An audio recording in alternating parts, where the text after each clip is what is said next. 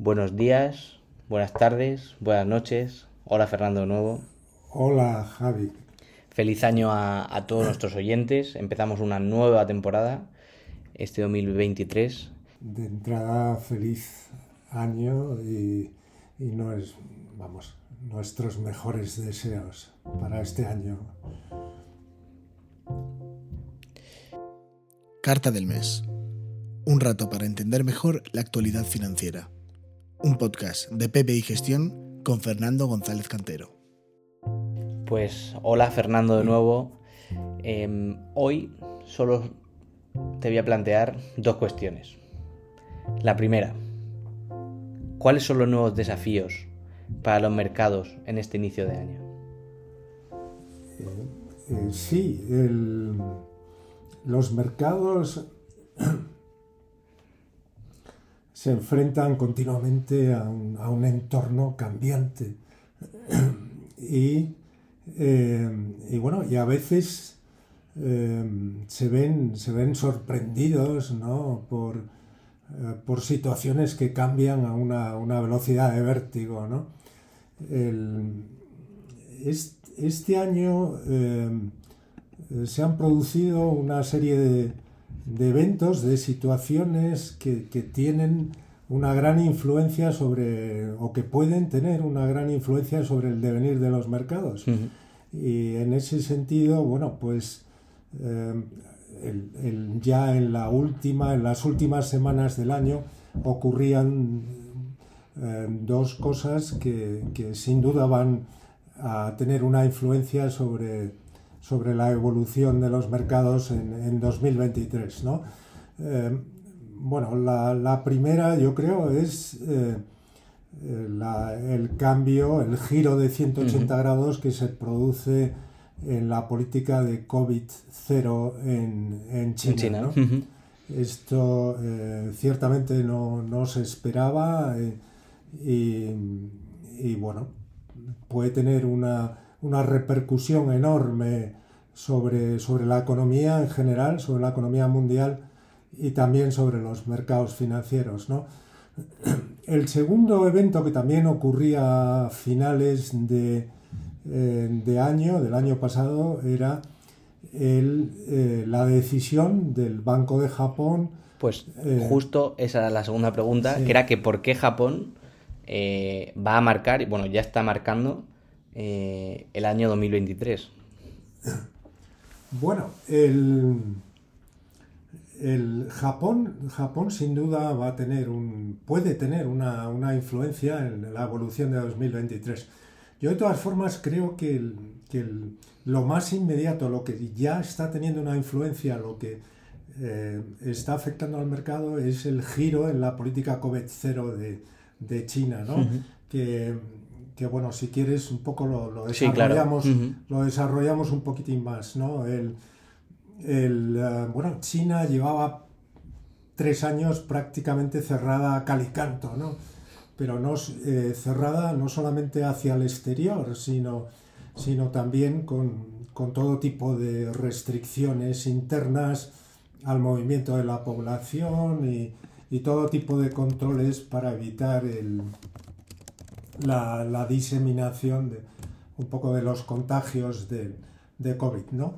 eh, en el mes de diciembre eh, se producían una serie de manifestaciones contrarias por unos hechos que habían ocurrido en, en, el, en, en las regiones más al oeste de, de China, ¿no? eh, que habían tenido un, una consecuencia fatal para, por, el, por el exceso de celo en el control sí. de, eh, de, la gente. ¿no? Entonces, bueno, el, el, gobierno chino, yo diría que, que su presidente Xi Jinping eh, decidía, yo tengo la impresión también que probablemente no era una decisión eh, un, no premeditada, sino que realmente probablemente estaban buscando el momento, pero decidía, bueno, pues eh, acabar con, con, esa política de COVID-0, con los controles abrir la frontera y eh, abrir las fronteras y permitir en definitiva el movimiento de, de, la, de la, población china. ¿no? Por otra parte, también el gobierno chino no solamente pegaba un giro de 180 grados en relación con la política eh, COVID-0 sanitaria, sino que además también eh, giraba su política económica. También tomaba una serie de decisiones que cambiaban radicalmente el tipo de políticas que había estado practicando el año anterior. ¿no? Eh, y, una, y una tiene que ver con los impuestos, ¿verdad?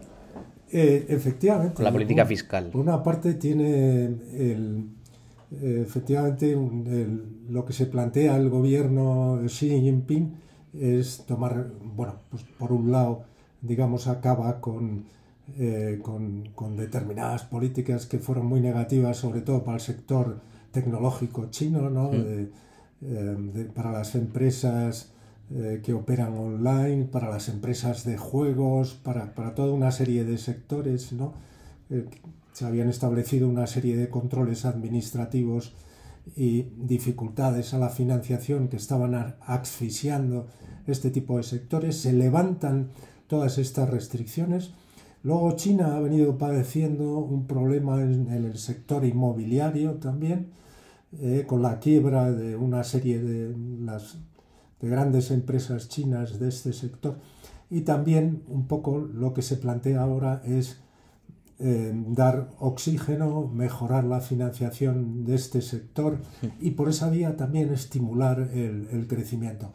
Al mismo tiempo también, dentro de la política fiscal, se están tomando determinadas medidas para aliviar también la, situación de los, de los gobiernos locales, de los gobiernos regionales. Es decir, aquí hay un giro de, de 180 grados que hay que personalizar absolutamente en el, presidente Xi Jinping, que yo creo que un poco Xi Jinping en octubre se quitó de en medio el Congreso del Partido Comunista. Chino, eh, eh, posteriormente con, hizo una remodelación de su gobierno, una remodelación en la cual asumía él todo el poder y se rodeaba de fieles. Eh, y en las últimas semanas lo que hemos visto es un giro, no solamente en la política sanitaria, no solamente en la política económica, sino también en la política diplomática, que yo tiene, creo que tiene mayor calado. Eh, China, que no solamente se había aislado por el COVID-0, sino que también sufría un cierto aislamiento a nivel político internacional, pues cambia radicalmente su política. ¿no? En los últimos meses hemos visto como desde China se corteja a los países europeos, pero no solamente a los países europeos, también, también están intentando enmendar la relación con, con Estados Unidos y esto tiene una gran importancia. Por otra parte, también otra de las temas que está ocurriendo en China es que China se aparta de Rusia. No, no vamos a desarrollar en esta idea, pero esa, esa, es un poco la realidad. ¿no? China empieza a ver a Rusia como un perdedor en la guerra de Ucrania eh, y se separa de Rusia como de un apestado. ¿no? Yo creo que esto puede tener un, un calado importante en el futuro. ¿no?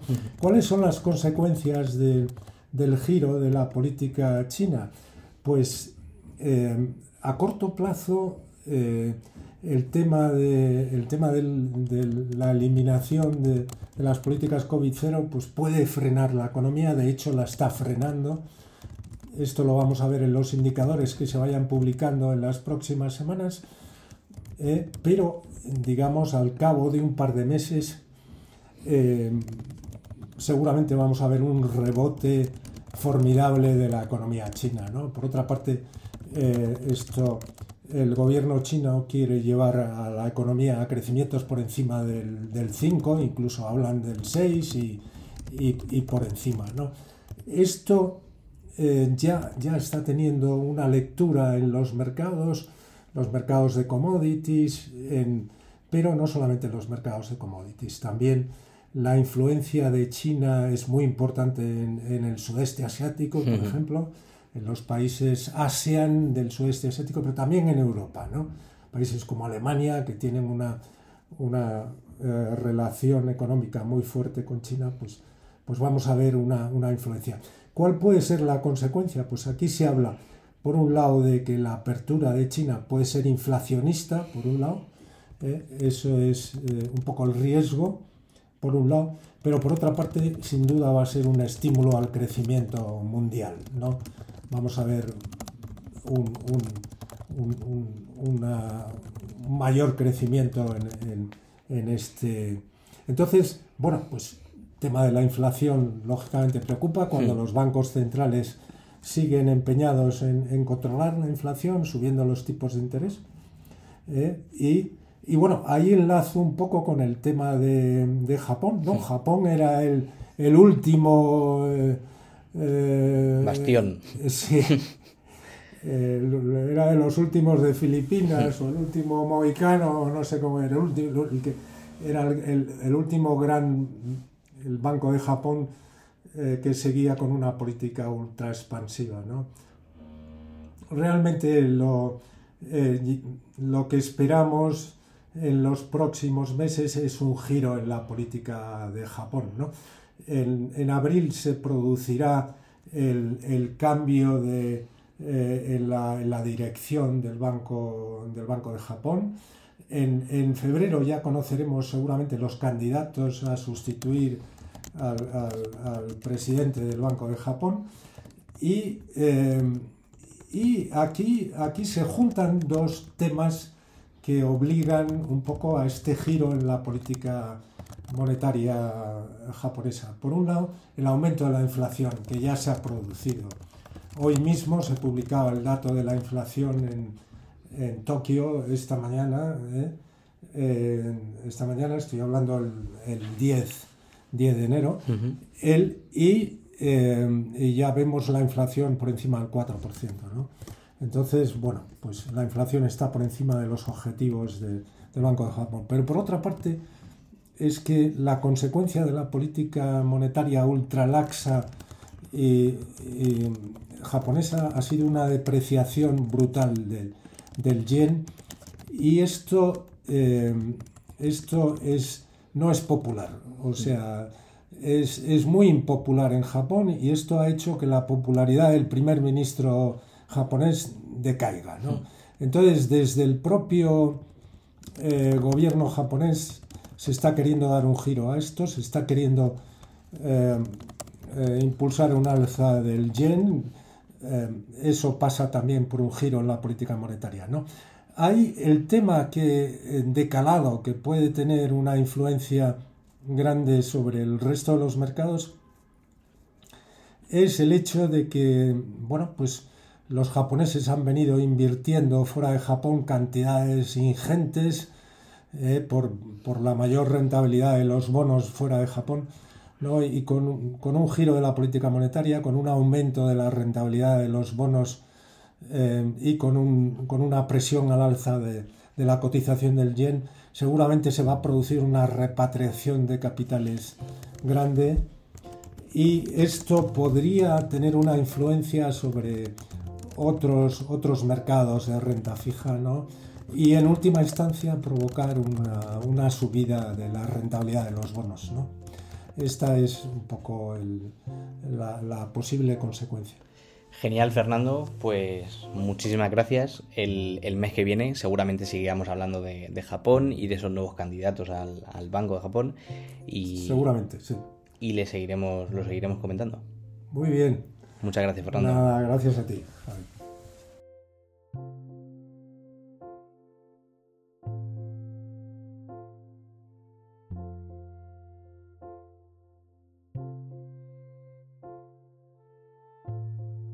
Buenas tardes, Alfonso. Buenas tardes, Javier. Pues estamos de nuevo en, una nueva temporada con la parte de explicar conceptos financieros, situaciones financieras y hoy me proponías hablar de la estacionalidad de los mercados financieros, la tendencia en función de la época del año, a nivel general y también a nivel particular para algunas empresas. Y como siempre, las tres preguntas habituales. ¿Existe verdad estacionalidad en los resultados de los mercados financieros? Pues en este caso la estadística nos, nos dice que sí. Eh, con los datos sobre la mesa, Morgan Stanley realizó un estudio bastante completo y en el caso de la bolsa, entre noviembre y abril se obtienen los mejores resultados. En esos seis meses, el principal índice americano, el S&P 500, ha subido de media desde 1950 un 7%. Y por contra, entre mayo y octubre aún se obtienen ganancias positivas ¿no? del 1,5%, pero hay otros activos más atractivos ¿no? para, para esos meses. Y este estudio demuestra que los activos de mayor riesgo tienden a hacerlo mejor durante el invierno, mientras que la deuda lo hace mejor en el verano. A nivel global, el mejor mes para invertir en bolsa es abril, con un 2,5% de subida media y un 76% de ocasiones en positivo, es un porcentaje bastante alto. En el caso del S&P 500, el mejor mes es noviembre, eh, con un 1,8% de media y un 62% de veces en positivo. En Europa, sin embargo, el mejor mes es abril, con una rentabilidad del 2,8% y un 76% de ocasiones en positivo, que es un porcentaje muy elevado. Entonces, si queremos invertir en mercados emergentes, el estudio nos dice que el mejor mes es diciembre, con subida media del 2,9%. Y ahí, pues en bolsa, estos datos lo que reflejan es esa pauta estacional que es muy conocida. En bolsa se suele decir sell in May and go away till Halloween Day. Vender en mayo y, y no volver a las bolsas hasta el día de Halloween. ¿no? Y esto pues apoya en los datos estadísticos, como acabamos de ver. Hay una pauta también muy conocida, ¿no? el rally de fin de año, el rally de Santa Claus. Por ejemplo, el índice Eurostoxx 50 tiene una pauta alcista muy clara al final del año. Si además añadimos los primeros días de enero del año siguiente, pues tenemos también una de las pautas estacionales más claras del año positiva. Ahí la estadística también nos dice que tanto en el caso del S&P 500 como el Eurostoxx 50, el comportamiento de las bolsas en enero ha marcado la tendencia del resto del año en un 63% de los casos. Si enero es alcista, eh, hay muchas posibilidades de que el año también, también sí. lo sea. Entonces, ¿se puede aprovechar la, la, esta estacionalidad, incluso la inversión en acciones concretas o activos específicos? Pues la estadística nos diría que sí. Eh, siguiendo con el estudio de Morgan Stanley, por ejemplo, las mejores inversiones en enero son el high yield europeo, ¿no? los bonos de alto rendimiento europeos y americanos, que han cerrado el primer mes del año en positivo más de un 80% de veces. Si queremos invertir en petróleo, por ejemplo, el mejor mes es el de febrero, y para los bonos de gobierno el mejor mes es el mes de agosto.